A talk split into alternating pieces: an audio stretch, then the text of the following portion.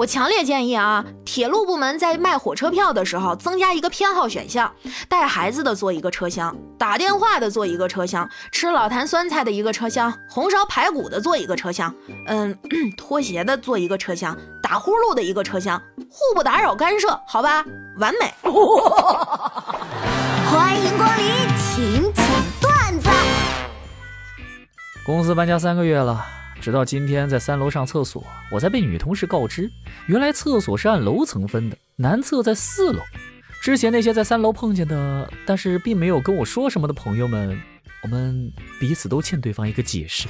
忽悠，接着忽悠。九点半是一个非常适合起床的时间，谈不上赖床，也不算早起。洗漱完毕，吃个简单的早饭。也就才十点，此时距离中午还剩两个小时，可以做一些重要的事儿，比如睡个回笼觉。Nice。嗯，你好。你好。我我有点紧张，面对你，我不知道说什么才好。啊，只要你不表白，说什么都好。你大爷！喂，先生您好啊，我是有点意思集团的 HR，您的简历呢已经通过我们的初轮筛选，请问您什么时候能来面试呢？先过完年吧，三月初给你答复。哎，太好了，我们售后部就需要你这样的人才。我操！哎呀，防不胜防啊！有时候晚上睡不着，我会扪心自问，我究竟做错了什么？这时，总有一个声音在我耳边响起：“这事儿一晚上可说不完。”没毛病。小花给我表白了，她羞涩的站在我面前：“你愿意当我的男朋友吗？”一段静谧的沉默，我没有说话，默默从衬衣口袋拿出了一张照片，上面是一个温婉动人的女孩子。她看了一眼。眼神便暗淡下来。她是你的女朋友吗？很漂亮，我比不上她。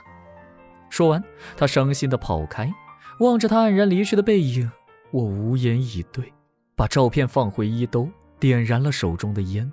哼，都没我女装漂亮，还想当我女朋友？咦？